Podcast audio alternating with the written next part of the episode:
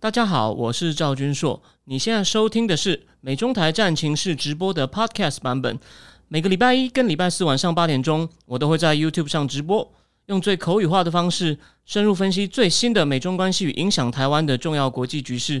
想要第一时间收看直播，记得在 YouTube 上搜寻并订阅我们的频道“美中台战情室”，也别忘了加入我们的 Telegram 群组，在我们直播与 Podcast 文字区都有连结，可以点进去哦。好的，那个。呃，各位美中台战情室的观众朋友，大家好，我是赵军硕，欢迎来到今天第一百四十九集哦。我们比之前早了几十秒开始。那在我正式讲话以前哦，这只是例行的开场白。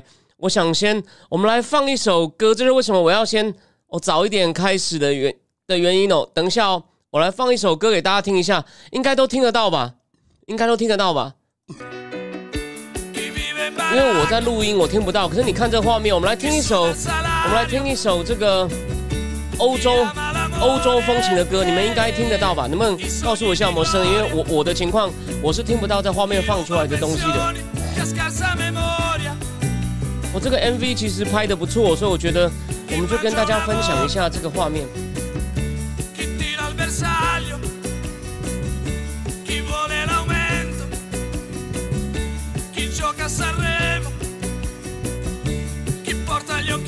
好，谢谢。我们花一分钟看一下，我在你们背后偷吃一点东西哦，因为我还没吃晚餐，你们看不到我，我偷吃一块饼干。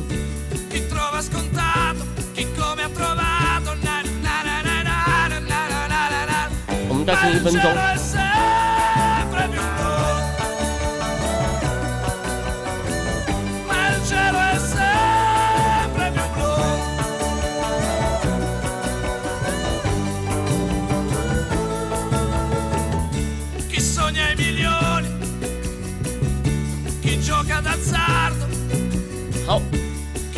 好，谢谢大家今天的再度收看。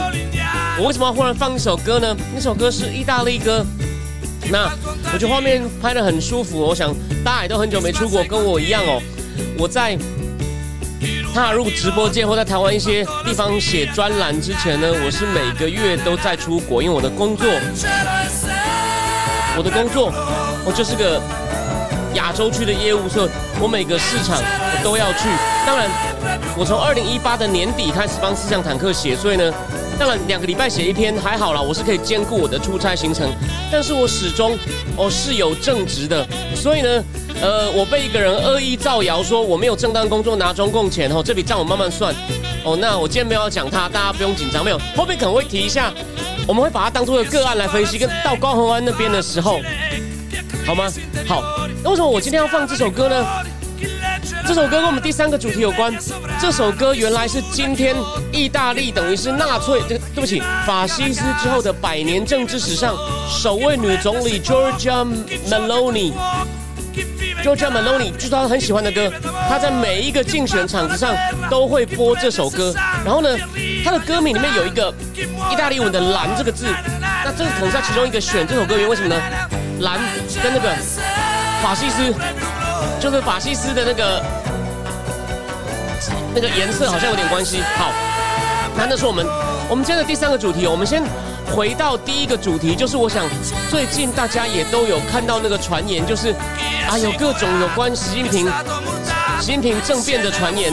那这个传言是真的吗？我们先来看一看哦。我我们先来我们我们现在讨论一下哦。那我我我我先告诉大家，这到底目前呢是。什么？就是各家，就网络上很多那种 YouTube 自媒体，就很像四月那个老登说习近平已经被架空了，就后来呢也不了了之，他应该没在讲，我也没在看他节目了。这次呢，这个传言怎么来的？当然，他我他并不是空穴空穴来风。好，谢谢。有人在聊天室说讲一讲太短，可以统他粉丝争取九十分钟哦。好，我们看情况，有大事的话我会考虑，但原则上因为一个礼拜我有两次，我还有那个正经智库，所以呢。你如果说在我平常的时候会讲到，自然就会讲到一小时十分嘛。如果我再加二十分钟，我背后可能是要多多三倍左右的三四倍的左右的准备时间。所以呢，呃，有大事的时候我会郑重考虑，好吗？好，不好意思，我我我我把它关掉，不好意思，原来歌还在播，嗯，奇怪，啊，我知道怎么办呢，我把它关掉。好，不好意思哦，我比较少，应该没了。我我比较少用这个这个 YouTube 影片。好，回来，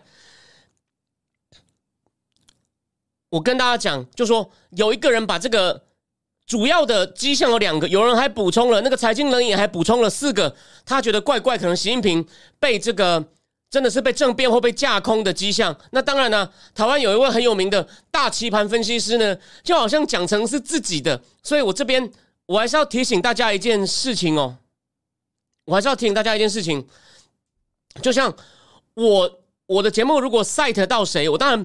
比较小的东西，我也不用一个一个讲，这样子根本就没有办法好好讨论事情，变成我都在只在讲我来源。可是，一些比较大的事情呢，像新平被政变，你你的根据哪里来的？这个是大事情，当然要稍微讲清楚。那有那个那那位大棋盘呢，从来都不讲，讲到他自己观察的。其实那个大棋盘的套路就是呢，我先讲一件事情哦。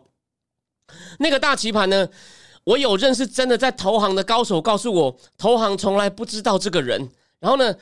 他常常网络上写的东西呢，都是去某些地方看来。当然，你你稍微引用借用没关系，我也这样做。只是比较重要的东西你要注明哦，不然人家都觉得哦，都好厉害，为什么你能独立发现啊？就不是啊。所以呢，我们就回过头来。但我不是要主要骂他，我就提醒大家说，如果你觉得他很神的话呢，你最好就说他的分析也不是不能看，我还是会去参考哦。我也没有到痛骂，我只是说。我不太欣赏这种讲的好像自己的。我可以告诉你，他讲说哦，我现在告诉他两个迹象，还有很多迹象，好像他他就告诉你啊，整理的最好就是财经冷眼啦。六个，第一个最神奇的就是习近平火速从中亚乌兹别克的上合组织的会议飞回来，没有参加晚宴。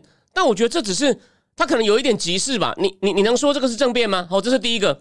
哦，第二个比较有趣哦，也就是那个大棋盘讲的哦，中央军委会开了一个重要的会议，诶。习近平没有去，魏凤和没有去。不过魏凤和本来就是个空盘子，国防部长是个空壳子。我跟大家讲过，我我甚至举一个类似的例子嘛，跟台湾以前一样啊。我以前看过一个台湾早期的预算，台湾早期的国防部办公室的预算才占国防预算的百分之零点几，谁在用？以前是参谋本部啊。那所以呢，因为国防部长的空壳子，所以台湾以前是大陆军嘛，所以第一个。所以国防部长可以轮啊，因为重点不在国防部长啊。所以台湾第一个国防部长是谁？不是陆军出身的宋长志。而且我告诉你，这个我觉得可以讲。小时候我阴错阳差去过他的官邸，可能虽然他已经退休了，哇，家里有假的壁炉，其实很美式，在大直门口有警卫，然后壁炉上就是宋长志跟老蒋的合照，很妙。那谁带我去的？不能讲哦，不要把人家的这个就牵涉到各资。但是呢，真的是他的官邸。我们是去 party 的一群年轻人，才二十岁。而且最好笑的是，那个年代，我讲一点无关的。那那天是好像是好像是 Christmas，然后有那么有一个女生跟我们一起去，她就说，她朋友打电话给她，就说，呃呃，你们自己先喝了，我我在官邸。叫朋因为那时候，你如果去看王文华的那个《半场女孩》，有讲那时候台北真的有家很有名的 pub 叫官邸，就好像从电话里面可以听到那朋友说，哦，你在官邸，我们去找你。那女生说，哎，不是啊，不是啊，你们不要来，我真的在官邸啊。所以事情事情就是这样子哦，所以我的意思是说，魏凤和没有去还好，不过比较有争比较有趣的就是呢，这个北部战区司令叫李乔明哦，他本来因为一些理由好像被换掉哦，又出现哦，这个这个倒是比较有趣，所以呢，哦那些自媒体就说，你看你看，习近平不要的人又上来了，这这一定有鬼。那我觉得哦，先不要去追究为什么李乔明又出现，习近平没有出现，我觉得。习近平没有出现也很合理啊，他不是每个会都要去啊，我我觉得这个也还好。当然，李李乔明为什么又出现？第一，他虽然被换掉，可是他请问他又不是马上被强迫退休，他没有到丑闻嘛，他只被换掉，所以他还是个上将吧？他所以你们看到，我只是提醒大家说，你可以拿来讨论没有问题。我不是说这个传言完全不值得讨论，真的，你有一个猜就发现还好。这两个是最多人 cite 的事情。哦，就他火速回来，没有参加军委会的重要会议，他不是最重视军权吗？第三，他现在都没有任何公开行程。哦，这是这是总体的。然后呢，财经冷眼还举了四个，第三个是什么？这个比较巧，就中办中中央办公厅就是负责负责那个总书记的各种大小事情。所以为什么胡锦涛出来令计划权力那么大，后来竟然被办了？那江泽那个习近平时代的第一个办公厅主任是栗栗战书嘛？好，栗战书就是之前去俄罗斯被阴了，他的谈话被放出来说，我们全力支持你们，那个你们去打乌克兰，完全是被北约北约围的，我们会给你们必要的策应。哦，然后再来，还有中办发了一个文章说，领导干部要能上能下。那财经人也把它解释成哦，这在讽刺习近平。哎，我觉得这时候发这个文章是有点，哎，是有点很奇怪。可是呢，你有没有想过？这还是解释得通啊！啊，中共本来就这样子啊，他常常发这种文章是要指下面的人啊，他的利益、他的规则都是都是针对我的政敌，针对比我低的人，我想搞的人，对我本人还适用，那不就民主了吗？各位，各位，你想一想，那不就民主了吗？所以啊，所以这也这也还好，因为他说领导干部能上能下，这能针对的人太多了哦。我举个例，这就好像为什么？我说有人造我谣，说我没有正当工作，这边打个岔。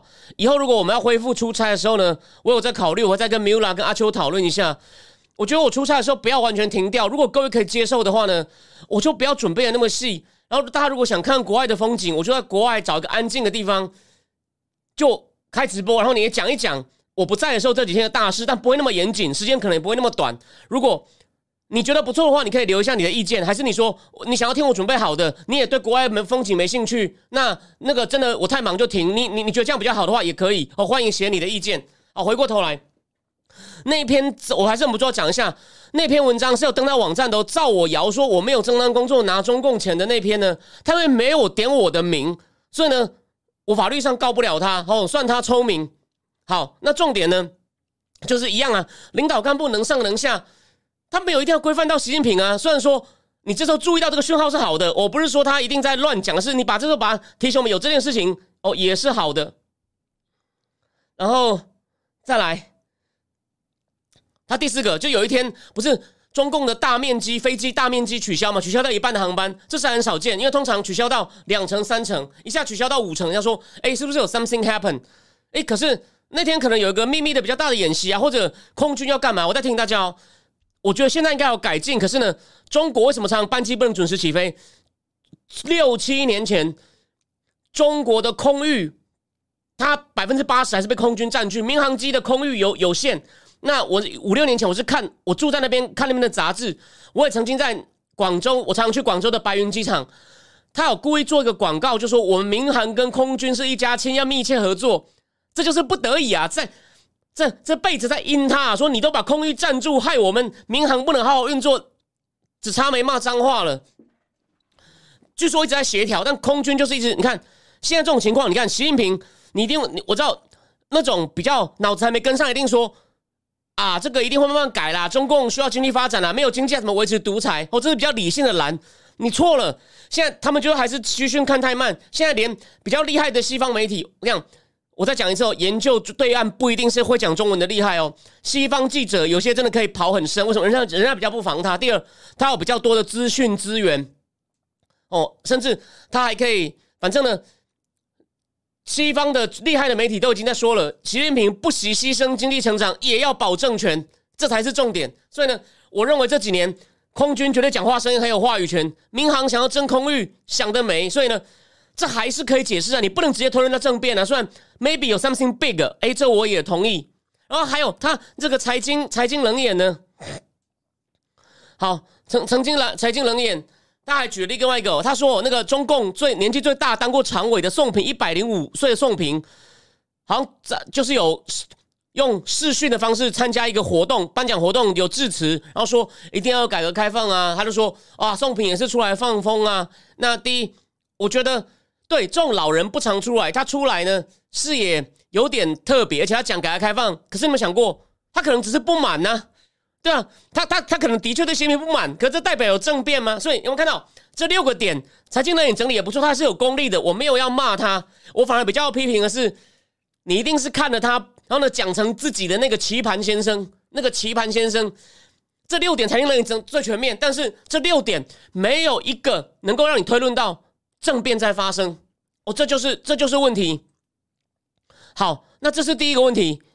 然后第二个，但第二个我不过我要讲一下哦，这次这个风声真的传很大，而且习近平又再度不见了。所以呢，因为传统上来说，主流媒体像就是我，比如说我这边我今天带一本书，我等一下告诉你为什么第三支柱很少人谈，但写的人大名鼎鼎啊，前国际货币基金的研究部主管，就是前印度央行总裁 Raguna Rajan。我等一下为什么就说像这种主流的人呢，不太会注意那种网络自媒体的消息，可是这次 Ian Bremmer 哦，时代杂志专栏作家，全世界最有名最大的政治经济风险管理顾问公司 Eurasia Group Ian Bremmer 哦，也在脸书上写说。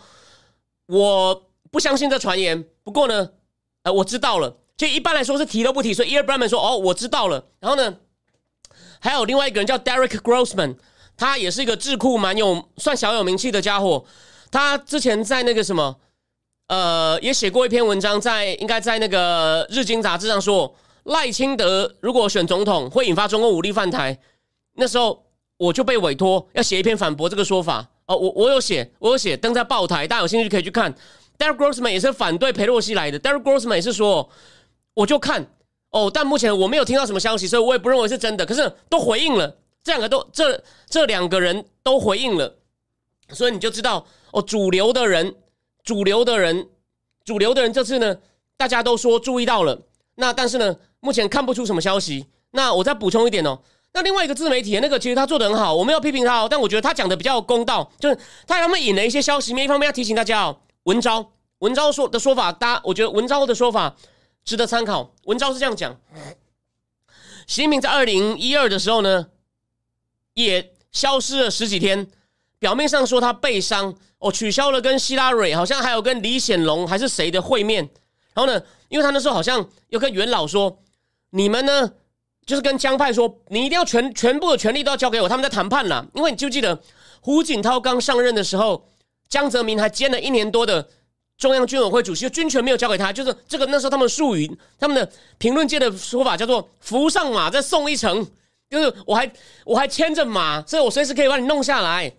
所以胡锦那个习近平二零一二上任前，就是就说秘密跟红二代串联，说你们要全力支持我。他然后就要找了一百个红二代。快一百个，八成，然后呢，就都大部分说服了八成制。他说：“你们要退就全部退，所有 power 都要给我，不然我不干。”所以拖了好像神隐了十几天没有出来。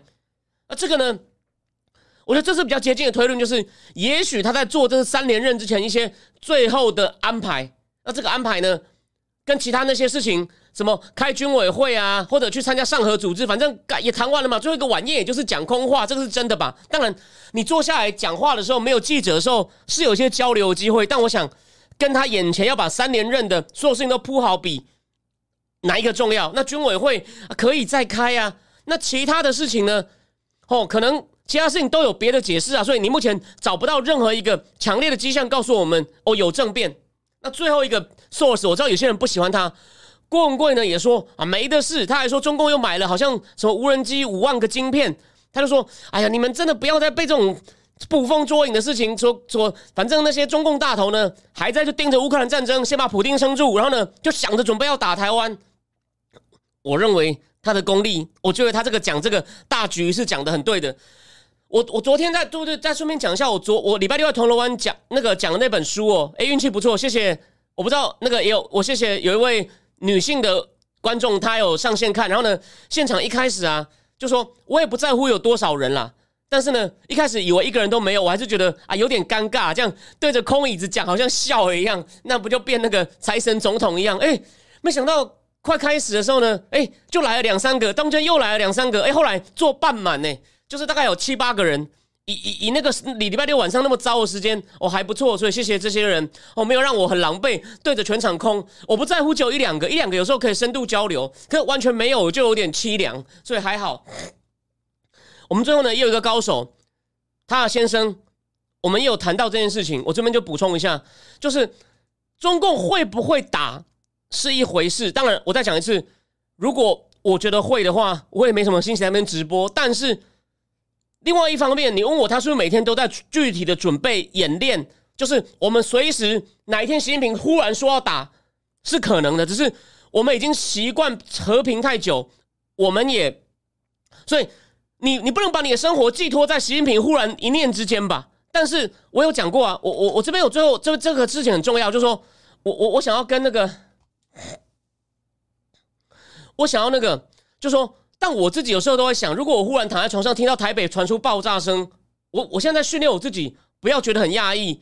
当然，如果是女生观众啊，你可以去了解一下，或者我觉得正的确应该推推民防队啊，或黑熊学院都很好。就是你要先做什么保护自己。像我的话呢，我觉得我除了第一时间可能跑到地下室，剩下就赶快联络附近的后备司令部啊，我要进去了。我相信我大部分男性观众，大家。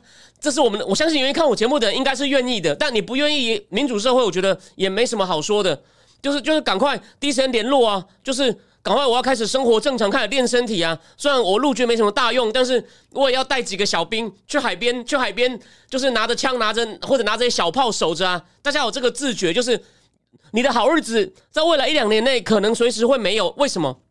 最后讲一下，拜登说会保卫台湾，口头上我给他肯定，可是。我最后补充两件事嘛，我在泰报，我在泰报不对，我帮我帮那个 Now News 写过的，我补充两件事情。有一篇我还没有仔细写，就拜登内阁的国防部长大热门 Michelle Flanoy，后来没有中，他在奥巴马时代当过国防部次长，他是负责政策的哦。他也写了一篇哦，就是就是说，拜登政府 Time is running out to defend Taiwan。我讲完这标题，其实可以不用讲下去了吧？保卫台湾的时间不够了，而且他跟我在正经智库上，另外川普时代那个副助理部长的 Eldridge Kobe 讲的面向，就国防部该做什么不太一样哦。那个，所以那篇讲什么，我可能会我可能会拖到十月再写出来。我我我在智库，我先讲一下哦，谢谢我的智库订户，很多人也有在看。这边呢，我这两天会再出一篇讲中共经济，这个很妙喽，这就跟我去年八月讲的事情很像，发生了。所以最后我帮我自己做个小广告。当然，有些细节我不需要靠专家，可是判断大趋势呢？我等我把中共经济这篇目前专家提供一些很具体的数据写出来以后，你有兴趣的人，如果你刚来，你怀疑我的，你回去看看我去年标题有恒大的时候讲的事情有没有在发生？那这么大的事情慢八个月可以接受吧？哦，就这样。但我我不是要吹嘘，我只要告诉各位，Michelle Flournoy 他就在讲国防部要赶快准备，然后呢，就这样最大的，我们讲那个最实际，我们不要讲空话。防卫亚洲的美国有个计划嘛？那个 Pacific Deterrence Initiative 太平洋防太平洋震慑方案 Initiative，你可以唱翻成倡议不好，太平洋震慑方案之前经费都还不够啊，很多经费有些项目 unfounded 没有钱呢。这个是 Eldridge Kobe 讲的，Flournoy 好像也有稍微提到，他还提到哦，要赶快结合民用科技。你呢？没有时间按照国防部那种长期武器发展计划，到二零三零年以后才要用。就是那中共会趁你新新武器还没上线以前，想可能会偷袭你。所以呢，你要赶快结合民用科技哦，像 AI 啊，哦一些监视系统啊，哦唯一比较大的是要对对舰飞弹。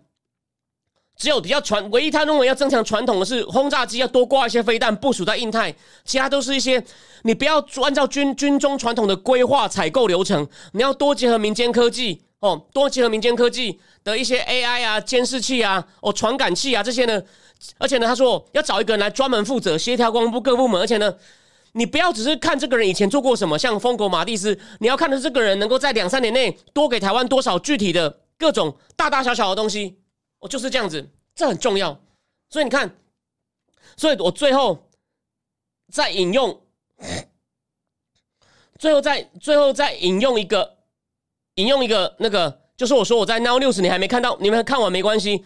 Eldridge Kobe 说，拜登这样讲很好啊，我听大家，我也对我们不是国民党那种乱以美，可是他说，如果真的那么重要，你讲四次，你为什么不来一个？National address，为什么不来一个全国联播？说我们美国就是要保卫台湾，因为中共太可恶了。然后呢，你主动提一个法案，而不是要交给国会的那个 Bob Menendez 还有 Lindsey Graham 两个人合力推出台湾政策法？你为什么不？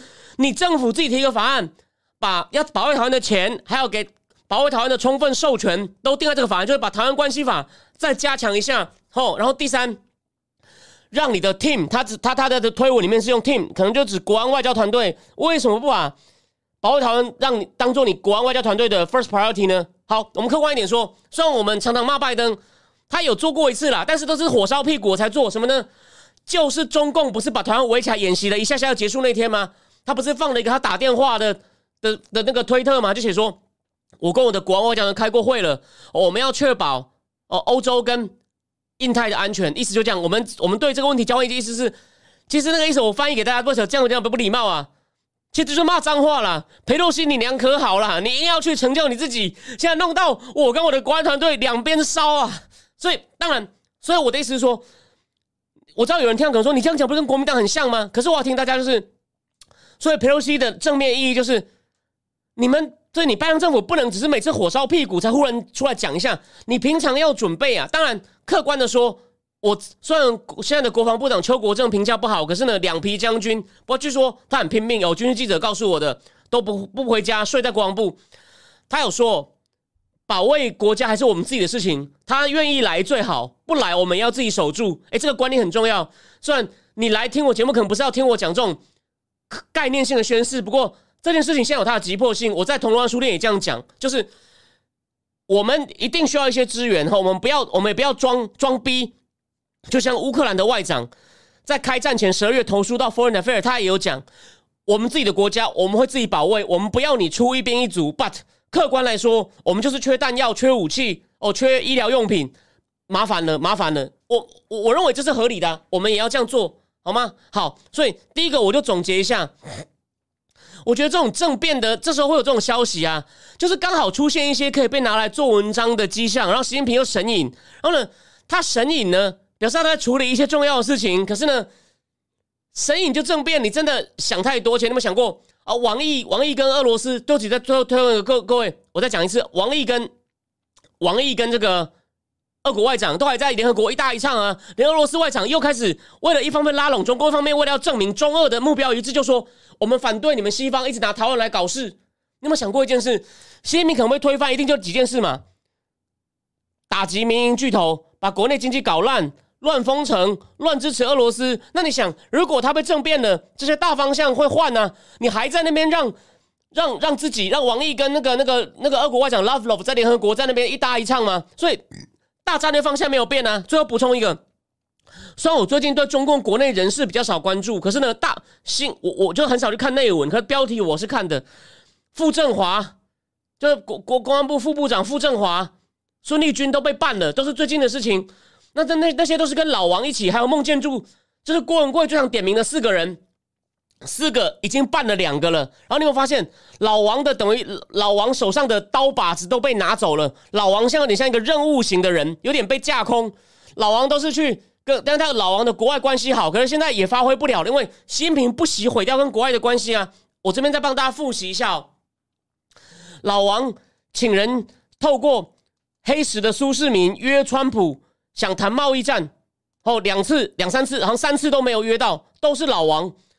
好，两次是老王约，一次是汪洋请请就去想要去约，请苏世民帮忙约白宫，人家不理他。所以问题就是说，老王的功能呢，当然他还是有一定的国际声望，大家比较对王岐山比较熟。虽然他自己不讲英文，可是他当初跟华尔街勾那么深。老王年轻的时候好像还拿过福特基金会的奖学金，那时候是谁负责呢？好像就是 Gettner 美国财长 Gettner 的爸爸的样子。哦，Gettner 爸爸在八零年代，老王这边补充一点哦。老老王，老王呢？老王其实真的是个蛮厉害的人哦。那时候在八零年代中国改革开放的时候，一群知识分子还出了一套书哦。这个这个知识很重要，你不要觉得很零碎哦。叫《走向未来》，大家不要忘了，八零年代是中国哦气氛最开放、最自由的时候。那时候邓小平也容忍这种社会自由的风气。那时候有一套书专门介绍西方的重要的著作，主编叫包尊信，老包哦。对中国大陆研究有兴趣的人，比较老的人会知道这个名字。那套未来编辑未来重塑委员会里面的编辑委员，其中一个就是王岐山，所以他跟知识分子也混在一起。后来又跟华尔街如胶似漆，大家就记得彭博新经济论坛，彭博也是大战老王，老王就说：“你这叫捧杀。”老王还反开他玩笑，所以老王真的是个厉害的人。我们虽然很邪恶，我们一样批评他。不过呢，我们是就事论事，老王真的是个很厉害的家伙，但他现在有点被被架空了。所以老王手上的刀把子，傅政华、孙立军都被抓了。所以习近平就是有机会把习近平干掉的人都都还都被都被都被武都被卸武装，哪里来的政变呢？好吗？好，第一个话题先讲到这里。那个，好，你看这个，你看这个五毛真的很有趣哦。他以为我们在支持说习近平被政变，我们在反驳这个说法。我们我们是靠分析能力，我们当然不是那种海外自媒体。这五毛他今天可能没有接到指示，一进来，反正可能他背后那个监管他的人说：“你赶快骂，赶快乱骂一通啊！”哦，好，那我们就让他继续骂，没关系。好，我们现在进入第二个话题。等一下，我先换一下字幕。所以重点就是，习近平没有被政变，就像四月的时候，那个老登说：“哎呀，习近平被架空了，你看呐，你看呐，有也是绘声绘影说很多网站把它撤下来，他他的报道少了没有？”我们在讲高鸿安之前呢，我想这段呢，做起我在帮我自己做一下广告。你大家只有在我的节目会听到有人念这个东西给你听啊。当然了，这个人呢是，我现在也对他很失望，不过呢，我还是欣赏他过去一些作为是。没有啦，还有很多哦，就是很多比较右派的人非常讨厌的，但是还是被认为是美民主党选总统的七大天王之一的 Elizabeth Warren 的自传，这本写的很好哦。你不喜欢 Warren 还是应该去看。我念第三百页哦，这很有趣哦。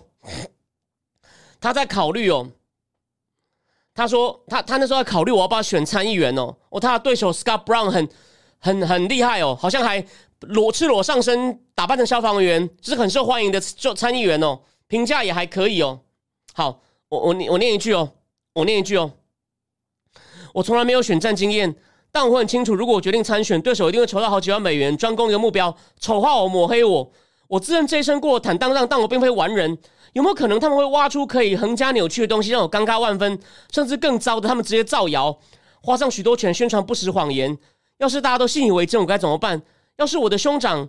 孩子、外孙女受到牵连的，想到这里，我的胃都开始抽痛，都开始纠结抽痛了。于是有人建议我和选举研究专家，一种被称为对手研究 （Operation Research） 的专家见个面。他们的工作是挖掘对手的背景，找出哪里是攻击的弱点。这样一来，我们就可以利用他们的专长，反过来检视自己的背景，看看哪方面可能会出问题。专家问我各式各样的私人问题：税务、健康、惹是惹是生非的孩子、酒精、药物。打个岔。有一个女生叫 Emma He Slaughter，你们可能不知道她是谁。他是希拉蕊时代国务院负责政策的那种学者型官员。他本来应该在 Cornell 教书。他在那时候呢很受希拉蕊欢迎。他后来写了几本书，最近偶尔会在《西用时报》写文章。他的小孩就是那种会被弄进警察局的。没想到妈妈是那么以文官体系，是官僚体系，而不是政治人物哦。以文官体系，他妈快到顶的小孩。好像在还是在 Cornell 附近，先生还在 Cornell 教书。他有时候接电话说：“呃，就是就是那个政策主管，他是国务院的政策主管。不好意思，你你儿子又进那个，因为他那时候青少青少年期，妈妈又不在。好，我明白有些事选民确实有些知道，但这些问题未免太琐碎、太具侵略性了，完全没有私人空间，所有事情都可以追问。然后他问起我的婚姻生活，其实一见面时我已经告诉对方布鲁斯的背景了。哦，布鲁斯是他的第二任先生哦，也是个法学教授。”因为我们结婚超过三十年，专家没有想到我前面还有另外一段婚姻。Warren 大学的时候就结婚了，是他高中的学长，毕业那个辩论社的学长。当我提醒他时，他头立刻抬起来，仿佛听见了十几个警铃在耳边大响。他还纸上写上基本资料，然后问我：“你的前夫现在人在哪儿？”而 Warren 回答：“他已经死了。”我还没有说明吉姆患了什么癌症，对 Amelia 跟 Alex 的打击有多大。哦，这是他的小孩。从来没有见过外孙有多么遗憾，这位老兄竟然大声欢呼，太棒了！我的感觉就像他在在在我肚子上打了一拳。他看到我的表情，赶紧掩饰自己的失礼。我的意思不是说他死的很棒，但话已出口，无法挽回了。我不得不纳闷，政治圈里都是什么人？什么？为怎么会有人能说出这种话？接下来还会发生什么事情？好，我为什么要念这段话给你听？你有没有想过？很简单，我要讲的就是，在美国，因为这是个很成熟的国家，哦，选举其实要多少钱？哦，上次有关目前共和党选举募款的问题，我在政经智库也写过了。哦，美国启用选举要进入另外一个阶段，我也写过篇文章。有兴趣的人，你有谢谢我的订户还没看的人，有兴趣赶快去看，里面讲的东西还经得起考验。就再补充一下，前天《华尔街日报》写了一篇很长的，在讲 J D Vance 为什么在 Ohio 陷入苦战，因为他的对手应该叫 Tim Ryan，是个狠角色啊，民主党的。虽然他投票都跟拜登投一致，可他很，他知道他怎么回答吗？他说：“这边插个话说。”因为很多东西我反对拜登的，你啊没有机会投啊，而且他说我赞成川普的贸易，还有一些些边境政策，所以他很厉害。他利用 J D Vance 经验不足，选战技巧拙劣，他竟然选择性的去收割，说我赞成川普这些，所以呢，你们不要投那个那个那个嫩咖，甚至以前辩解，因为以前 J D Vance 是是穿黑转为川，还被川普背书，这个转有点大，所以。在我还有蛮精彩的哦，这篇我什么时候有时候写我不确定，我再会我会告诉各位。但回过头来，我要讲的是什么？美国这种事情，Operation Research 最有名的就是那个 GPS Fusion 公司，他们呢也是负责。我不是讲过吗？讲德意志银行那本书，到最后那个最有名的对手研究公司 GPS 的人，拿着德意志银行自杀的 Brock Smith Brock Smith 的继子华尔的手上给他们硬碟，是 Brock Smith 的电脑硬碟里面拿出来的，去查看有没有能不能找到川普跟德意志银行贷款的黑资料。所以呢，我要讲重点是什么呢？OK，那个。谢谢 Mula 进来，Mula 目前呢，可是问题就是现在的民调，JD Vance 领先的幅度没有比较大，所以呢，连华尔街日报都有点担心。但我也觉得，如果再考虑到低估，他可能说赢一，可是我觉得右派的选民有时候会不讲，有些甚至比较挺川的，因为地球不讲，所以我没有到很悲观，只是呢。你看了就会觉得你会有点捏把冷汗，因为现在一席都不能少的情况下哦，J D Vance 真的，他说他连去一个，因为我还有很多农场嘛，他连去那种农产品展销会啊，都不太会鼓动群众啊，所以真的很嫩。毕竟也不能怪他，啊他我看他好像还不到四十岁哦，他好像才四十上下哦。然后呢，他是大家当然他的经历很传奇，又是蔡美儿的学生，所以他的履历蛮不错。第一次要选参议员可以接受，只是没想到他没有准备好啊。其实从华尔街日报就就华尔街日报一定是某种程度上支持他的，但直接写出说这家伙 is not prepared，跟蒋万安有点像哦。好，回过头来，对手研究我刚刚讲了嘛，GPS Fusion。哦，他们呢拿着德意志银行自杀的高管电脑里的硬碟，他们的这个高管的记子交给他，他们仔细研究有没有川普跟德意志银行贷款的黑资料。结果呢也没研究，其实没研究到什么。我们客观的说，川普之前贷款对德意跟之前贷款有很多有争议的地方，但是没有什么犯法的。就是川普靠着他很会撸啊，他撸到很多对他很优惠的条件。那因为德意志银行那时候的监管很松，所以不止对川普，德意志银行被罚了一堆钱，因为。帮独裁者洗钱，做很危险的金融性商品，然后呢，因为川普的大客户就给他很好的条件，但这有到丑闻吗？没有，你只能说川普很会撸而已哦。但川普有些撸的方法，你不喜欢他的，你会觉得这个人可能品德或什么有问题，这个难免。好，我们就就事论事。可是有没有犯法？没有，有的话早就被弄出来。对，可是呢，我今天为什么要讲这段对手研究的问题呢？我的意思只是要讲说，我们回到高宏安，我们回到高宏安，你要打我先讲哦。从他后面对论文事件的回应呢，引起最大批评的是，比如歧视人家学历低，或者你发现他对市政市市政不熟。台湾因为没有这么成熟，所以呢，台湾的对手研究等于是网民自发性的做，或者是内部，比如说沈慧宏的团队内部做，或者民进党中央派人去支援他，没有像美国那么全面。可是。我现在讲的东西都是策略哦，我的评价后面再讲哦。你打论文用处不大，为什么？因为去年有一个家伙一直打我，我讲过，我跟他绝对不是私仇的问题而已，是他一直把风向带歪。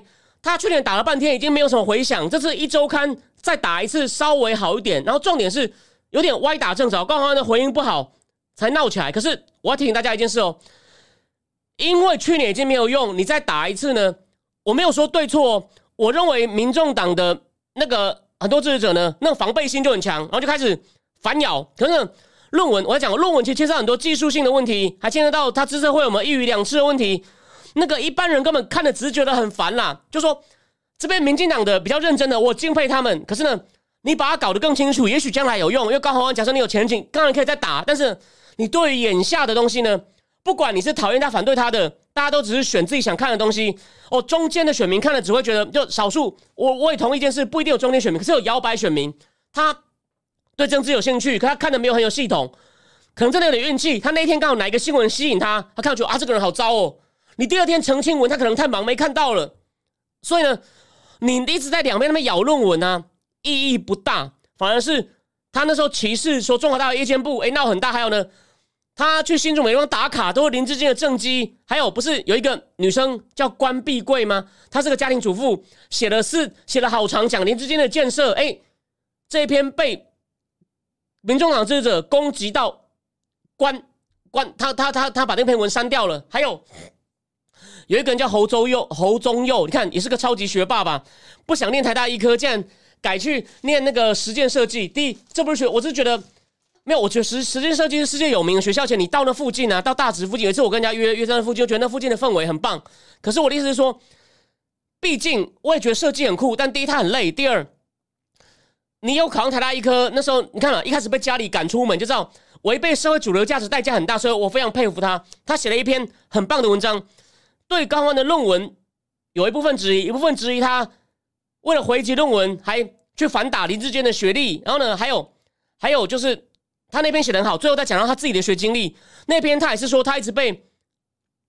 高鸿安或民众党的粉在那恶意检举，他说：“因为他说我还没有告诉你们一件事啊，我在脸书工作过了，我跟我的前同事求证过啊。所以呢，重点来了，我要讲的是什么呢？你，我现在跟我完全是用策略的观点，我再讲一次哦，就说到底你现在怎么样能够让沈惠宏拉上来？因为我的大致立场是台派，然后呢，虽然我觉得沈惠宏有他的弱点，他之前知名度不高，然后呢，你叫他去。”以去民选争选票，他个人魅力也不高。可是呢，我认为一个民主政治大方向还是应该，就是我刚刚讲的，选对手研究其实有点末流。可是呢，在一个成熟的国家难免。但是呢，最好的方法是，就是还是老话一句，这算很老土，比证件。我跟选民的契约，我比较能做到的，还是我答应你，我手上会有多少资源，然后呢，我要怎么样用国家的资源改变你的生活。这才是最重要的吧？你比较能监督的吧？那过去的是，只要不是伤天害理，你有权利知道。就像我刚刚念的，你有权利知道。可是呢，那难那个你一定要当主主要，而且现在变得很复杂。我举例，我举个例，比如说现在有个高手，我我等下要贴在群组，我觉得那篇很重要。那个是真的是大数据领域的人，他真的把高宏安的发表记录看了，博士论文还有他的发表论文看了一下，他的评价是什么呢？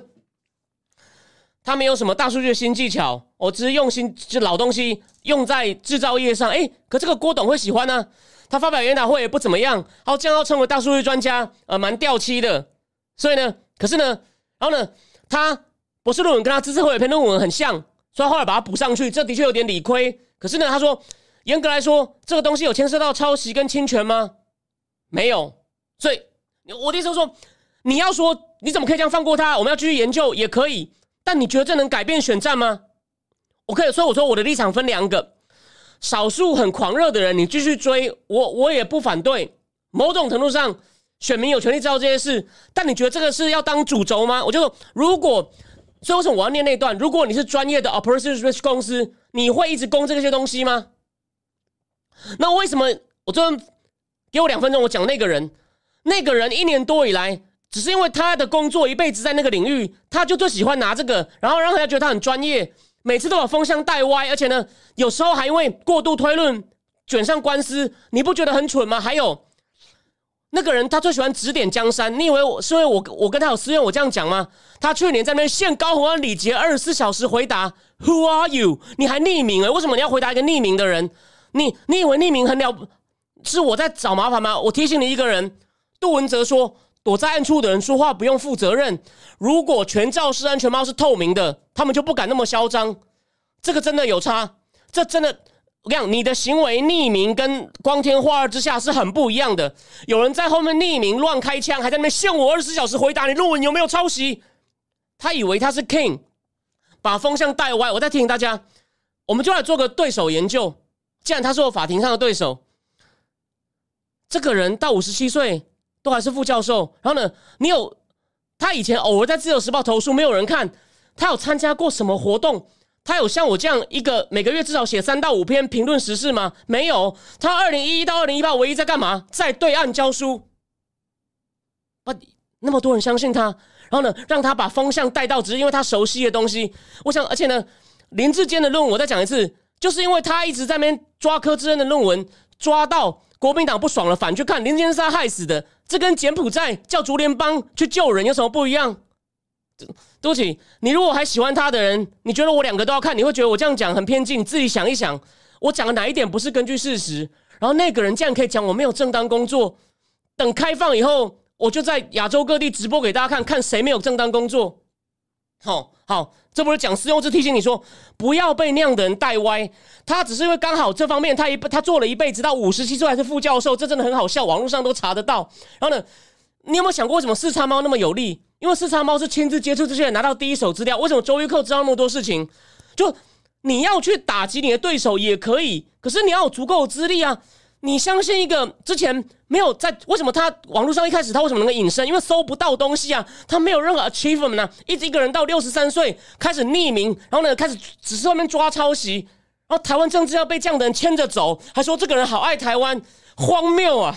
各位，荒谬啊，对吧？真的是荒谬到不行啊！对对对啊，所以啊，所以我要讲的就是他。他只是拿他少数懂的东西，然后基于一些理由，他只他某种程度能带风向，这完全我我不是因为我跟他有官司我才这样讲。重点就是，他如果当然他他在那个行三十年，他有一些挖出来的资讯你有用，你就拿去用，我没有意见。可是选战被弄成这样，真的，你以为难道我讲多久了？哦，有在看我脸书的，知道失败名副前天也忍不住讲了，选战怎么都是在那边对论文呢？对吧？这真的是很没有意思啊！风向谁带歪的？你觉得这我只是因为不爽我在乱骂吗？有一个人在脸书上一天到晚讲人家抄袭、投掠夺新论文，讲多久了？好，我们就讲到这里。最后，你看哦，所以我在提醒大家，你从策略的观点来看，那个一个新主妈妈写出林志坚四十条政绩后，就被攻击到官版。侯忠佑很全面的讨论高鸿安的各种问题，哦，也被一直恶性检举。对方，但那些人他本来你不管怎么讲，他也不会投你，但是。那些东西，就这两个人写的好东西，如果传侯忠佑那篇有四千多个转发哦，到前天为止，我就说一些摇摆选民，他忽然看到觉得对啊，对啊，这样高宏安，你还是先当立委再磨练几年好了。好，所以我最后我讲一个总结，我我最后讲我我最后讲一个总结。好，有人问我说，周周玉蔻打江夏会影响到选情吗？好像有一点，所以大家在担心呢。所以呢，我现在我做一个总结哦，其实哦，有一个人哦，他。他的天尾都公开的，我因为他是用英文，他叫他应该他就忘了叫他台大电机的博士，在台积应该在台积电工作，他常常会叫什么杜志展吧，类似他他对于高宏安为什么能够那么快得到郭董赏识写的很好，就是但你有没有想过一件事？高他当初呢得到郭的赏识是因为郭开始注重大数据，可是呢郭已经快要半退休了，然后开始搞政治，然后呢因为高其实就像就像那篇我我等一下要贴出来的。高在这方面呢，当然懂一些基本的，跟我们这种人比，可是他也没有，他们不是会最顶尖的东西，他就是拿来套在制造业上。哎，你不要这样想，只要能降低成本，对开工厂的人，他是看有没有用。我不是要看你发表在多好论文，或你用了多棒的模拟方法。哦，这种东西我在年轻在念经济学做事的时候，我没有操，几乎没有操作过，可是我知道一点点，一点点那种这这么用电脑软体搞模拟啊什么的。但重点来了，所以呢，郭一开始很重视高，可是问题是。高本来可以在集团内就是像那么年轻，然后呢，的确以理工科博士的女生吼，这是客观评价，不欠我不是要去评论人家外貌哦，但以一般我们印象中的理工科博士女生，她要算长得算可爱，然后又蛮会讲话的，所以呢，郭很器重她。可是呢，没多久郭跑去选总统了，高只好转型为政治幕僚，他当然没有时间继续搞大数据啊。然后呢，他后来有想过为什么，基于一些理由，我去看了高帮郭写的那本书。他有讲到，那时候郭就问他说：“洪安呐，你要跟着我继续做生意，因为郭现在算是淡出，他有点像在幕后当一个监军，搞什么疫苗啊，搞生计啊，还有在搞那个电动车。但决策的事情都已经交给刘阳伟了。他就问，意思说你要在类似跟在我身边继续学这种商业技巧呢，还是你要去搞政治？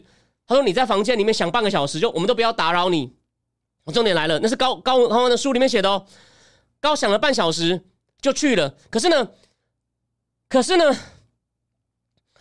那时候郭想支持的人，泸州的李静颖、中和的李正浩，还有那个高雄那个陆淑美的女儿等等，还有甚至反正他自己想要扶的新人，没有一个当选。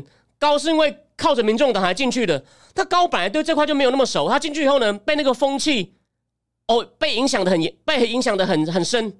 哦，在我看来，所以啊，他他呢？就学会那招，因为他那招，他每天在那个环境里面，所以呢，他当然去新竹空降，他对于政策什么是不行的，所以这才是他最弱的点啊！这才是我帮大家练习一下什么叫对手研究啊！所以站在一种我认为好的政治的方向，我不支持他，但是我更不支持，就说你拿他论文的一些缺失跟问题过度的推论，只是因为你不喜欢他，或觉得他们那个党很糟糕，我我也不喜欢那个党啊。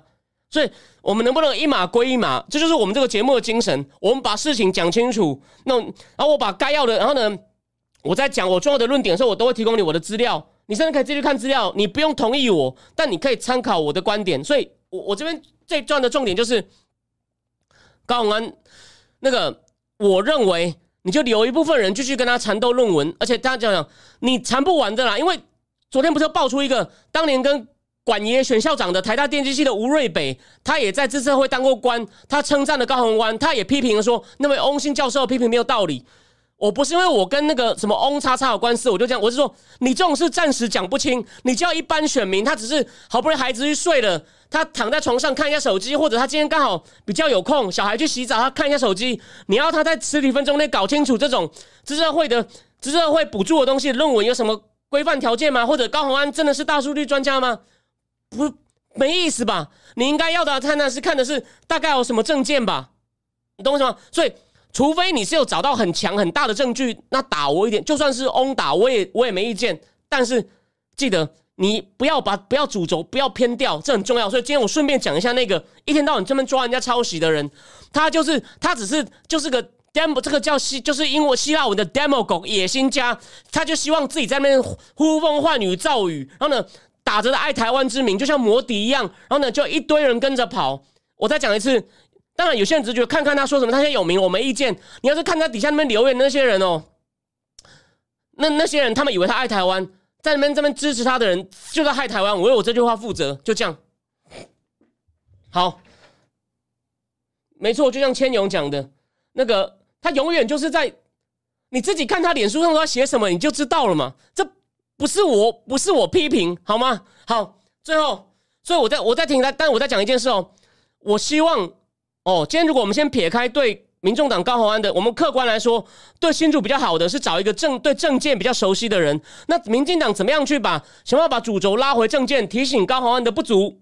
哦，这是民进党该做的功课。那当然回过头来，我们客观的讲，我认为民民众党有很大问题。不过你在民众党候选人的素质里面呢，高鸿安是比较好。不过他学坏了，就学那种有点那种强辩硬拗的东西。我希如果他。我觉得他应该把它当一个历练、磨练的，让你真的要还要待这个党的话呢，最好呢，你要跟那党的有点不一样，不要被同化，或者是你你真的还要走政治的话呢，你你应该要跳出来。哦，这就是我对他的建议，就这样。好，我现在那 Gary 告讲说，他现在只是复制韩国模式，都是玩阶级冲突，只是韩式演顶层社会，高是反过来这种精英，到头来超级精英是。我认为某种程度是啊，我认为是啊，因为为什么呢？因为民众党的有些支持者是。就喜欢骂蓝绿一样，蓝绿一样烂。可是这个在逐客的工程师是有市场的哦。所以为什么我说你现在打论文呢？那些逐客工程师可能他也懒得知道这些细节，他每天写 code 已经很累了哦。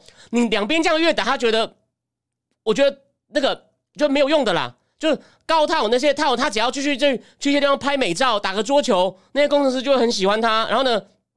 他也会觉得，然后呢，他那工程师反而选择性的听说，对高永安讲的，诶，他这样反骂民进党很爽，蓝绿本来就很烂，我认为会有这个问题，真的会有这个问题哦。那那些工程师可能对啊，林林正哲国民党只会剪彩不行，然后呢，你看，然后民进党呢只会追杀他哦。我没有，我不赞成这种说法，我只是说有些人会这样想哦。这现在很多，所以你为什么不另开一个战场？记得我在讲的是策略建议哦，就这样。但总体来说，我认为高鸿安加入这个党是很可惜的，他他。后来本来是想要在一个大企业里面呢，当一个类似也是给战略，当然不是给像我这种政治性战略，是给那种生产管理的战略的人呢，一些生产管理甚至发展策略有关的人呢，变成搞政治呢，就是他本来没有想过，所以现在整个歪掉，哦，非常的可惜，就这样。当然他不会看我节目，所以但我还是祝他选情顺利，能够学到经验教训。但客观的说，目前他还是领先的哦，就这样哦，哦，好。没有错，没有错。他的舆论的回应，我就说了嘛，学到民众党一些不好的东西，我也很反对。对，就是我的观点。好，我们现在进入第三个，我们来讲第三个重要的，就高会不会选上？当然，现在还有变数。我们来选，我们来讲一个已经选上破百年纪录的。据说那个网络上很红的军事专家徐某人说，意大利有女川普。我先给大家看一个照片哦，我们来看看她十九岁的照片哦。诶，这个呢，这种东西还是要看欧洲 source 比较好。等我一下哦。是她是一九九六哦，她比我还小一岁哦，所以一九九六的时候，我看一下，一九九六是二十六年前，我二十岁，她十九岁，她去法国被法国，不知道什么，她十九岁就被法国媒体访问哦，你知道她说什么吗？她说：“我认为墨索里尼他是个好的政治家，他做的一切都是为了意大利。所以今天哦，都我看不懂意大利文，可是法媒哦，法媒都把他的领先他那个党意大利兄弟党哦，叫做 Post Fascist 后法西斯政党。他的政党的确是前身叫做叫做呃 MSI，就是类似 Movement Social Italian 意大利社会运动党。”然后呢，意大利社会运动党再前身呢，好像就是从法西斯的那个政党一路传下来，所以呢，很多人很怕他。好，那我们就先来，我们现在讲几个大大方向哦。他的确为什么被认为女川普呢？他有说，他有在，我是听那个翻译意大利，我本身听不懂。他就是他在我那个赵世达很激情的说，我们要保卫我们的国家，我们要保卫我们的欧洲，不要被伊斯兰化哦。然后他他动不动就会讲祖国、宗教。家庭价值，然后呢，他也反同性恋、反移民，甚至也反堕胎。我意大利现在堕胎法已经很严格哦，你听了一定觉得哦，你大概懂这什么套路了。哎，可是我要听大家哦。第一，其他国家这样的人也有，我这样讲你可能已经不陌生。可是呢，这种在其他地方很多都是素人，他不是，他其实是早发哦。他二零零六就开始就被选为下议院的议员，二零零六到现在。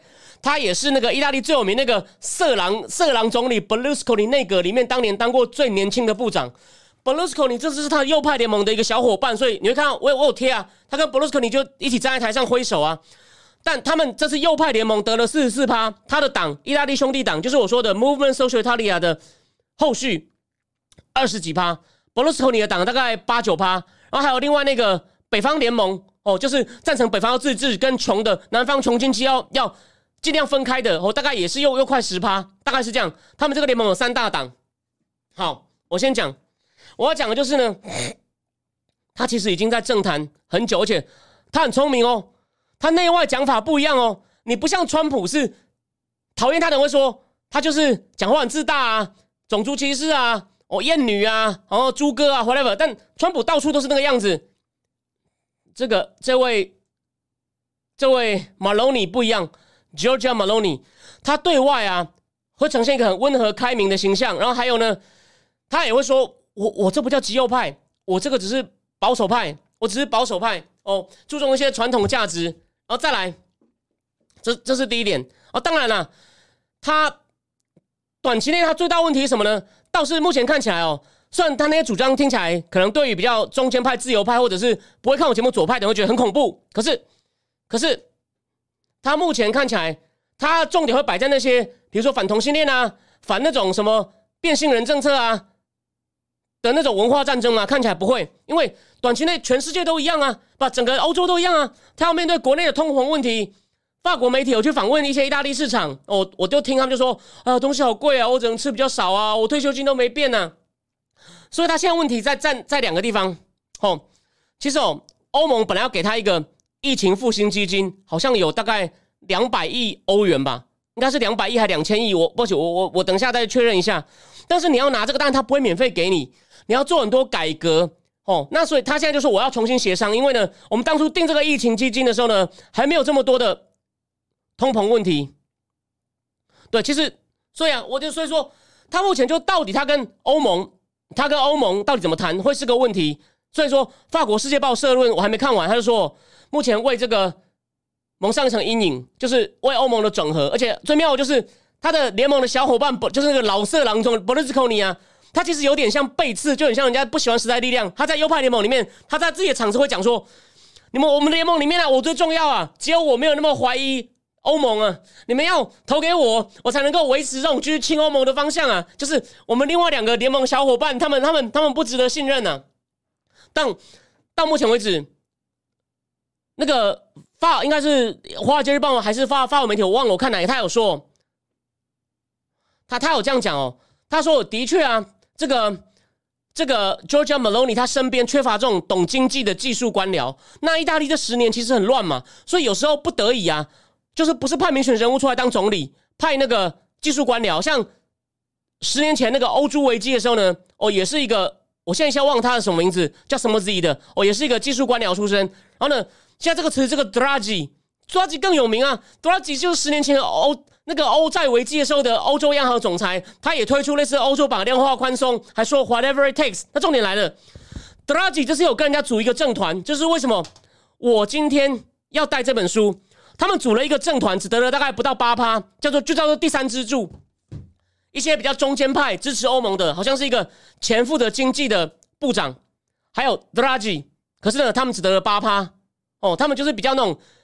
类似像国币货币基金或华尔街新闻看到的哦，温和就比较赞成全球化，然后赞成欧盟整合的。可是问题来了，德拉吉虽然好像有加入那个这个第三支柱组织，德拉吉根本就不愿意下去选，就他一辈子都在当那种高高在上的官僚，他才不要去淌这种选举的脏水。为什么？就我可能会遇到那种被选举研究被攻击吧？说不定假设啊，说不定他有私生女都被抖出来。我是开玩笑的哦，我我对他了解并不多，虽然他是个很有名的技术官僚。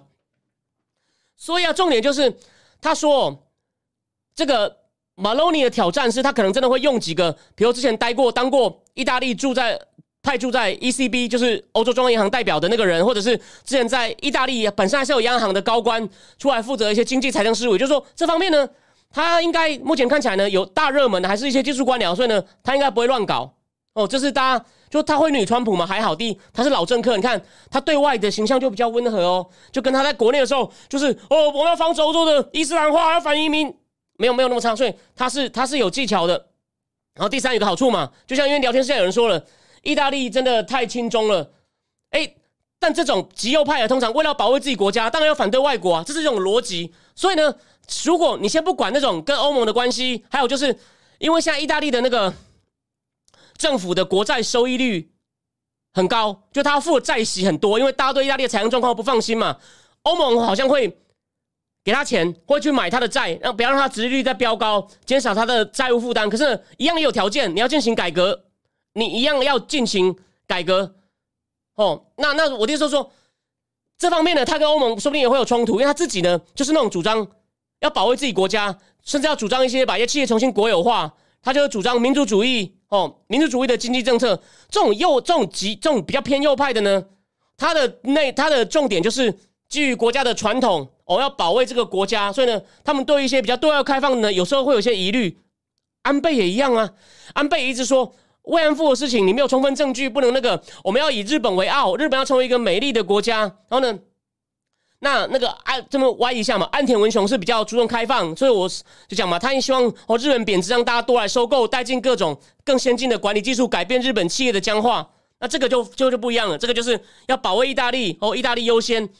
然后呢，而且如果他要推动一些欧盟的改革，有些问题，为什么呢？意大利有很多小商人，就他们很多法规呢是保护一些小商人哦，不利一些大企业的。改革开放的，其实意大利有些问题是长期的。有一本书，我是 MIT 的两个教授写的，不对，是 MIT 出版。一个教授叫 Alberto Alessina，他死了，他就是一个主张欧债危机要紧缩的，被骂翻了。可是 Alberto Alessina 在经济学界如雷贯耳，非常有名。你随便去问哦，这边懂经济的人，你如果随便，比如说去问沈荣清教授，他一定知道谁是 Alberto Alessina。他跟另外一个人写了一篇《The Future of Europe》，是我十五年前在美国念书的时候看的。里面就举了很多法国、意大利法规如何不利。你看，法国现在才有家乐福，礼拜六才、礼拜天才可以开店，他们有各种这种限制。那现在这个，这就怕这个这位 Maloney 呢，可能会不进行这种改革。法国马克龙会被左派骂那么凶，就是马克龙进行了很多类似这样的改革，让他们的经商比较自由哦哦，比较跟欧盟甚至全球接轨。那这个 Maloney 呢，让人家有疑虑的是在这一点，文化战争可能还好。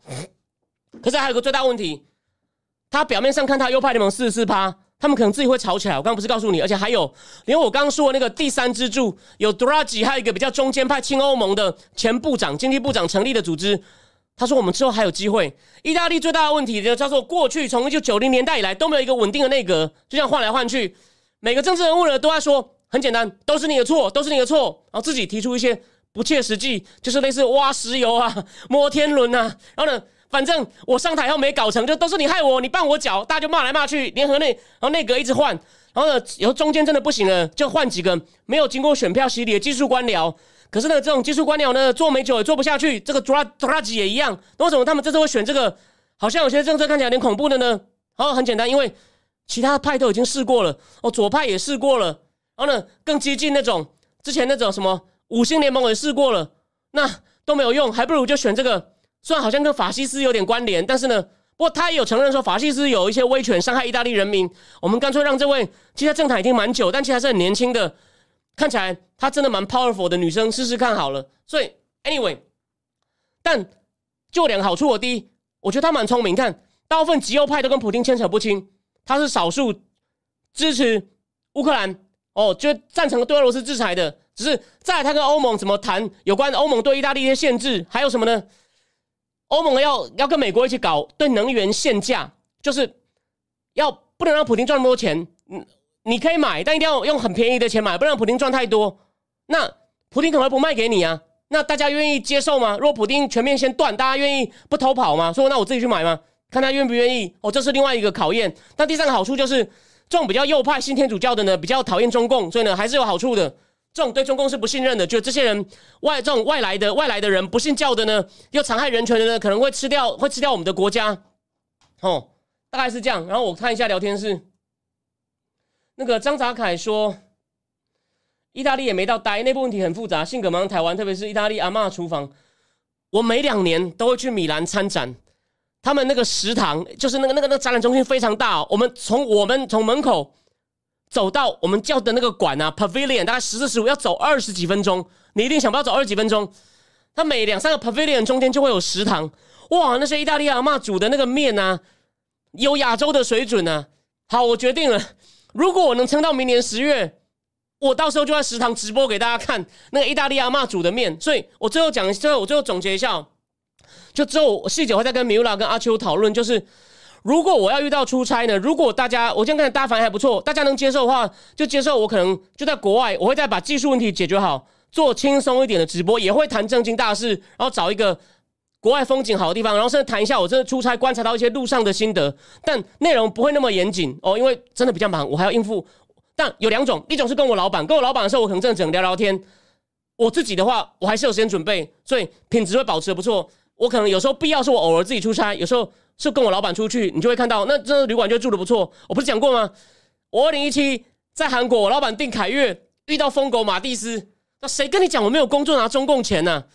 这种为了自己的流量专门造谣的人会得到报应的。哦，这个真的是我有点气，我一定要讲一下。好，最后看一下那个哦，张泽凯说德国周日还是全面放假，几乎没什么店在开。有啊，我二零一九的时候，哎。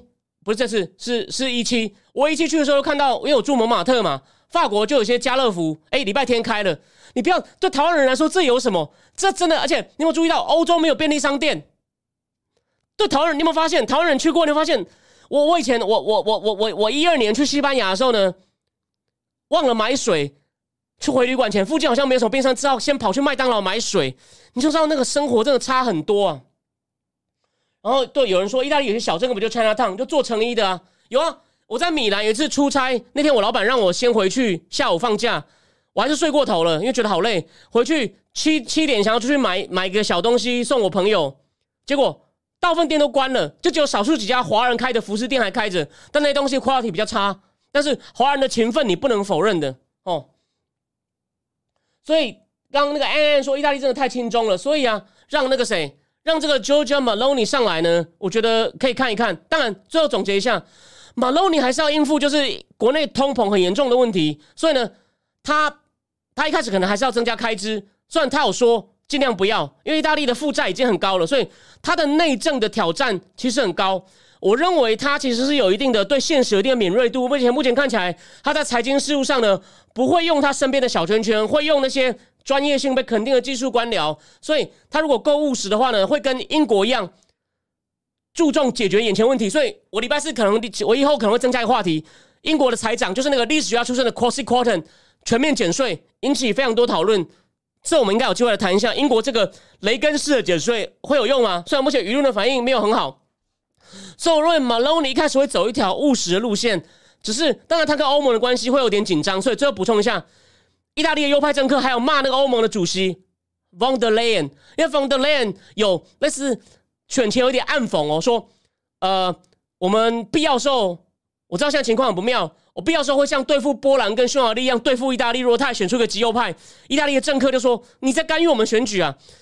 匈牙利跟欧盟最近闹得非常不愉快，然后细节我今天没有时间说，但是你应该有稍微知道，他被判定为不民主国家，好像有些补助款好像也被扣住哦。波兰波兰是会全力支持乌克兰，所以他们现在没有这个问题。前几年波兰跟匈牙利都跟欧盟在吵架，他们有因为一些他们在这些法治啊，甚至民主政治上的一些标准不符合欧盟，所以呢，有些补助款什么都被扣住。哦，这个问题台湾人很少人跟你讲。那我可以点一些，我以后有时间会去看更多，好吗？OK，好，那今天九点十分了，就这样，非常的谢谢大家的收看，希望今天改上三道菜，各位还满意哦，非常谢谢各位收看，我们就礼拜四礼拜四再见，哦，就这样，晚安。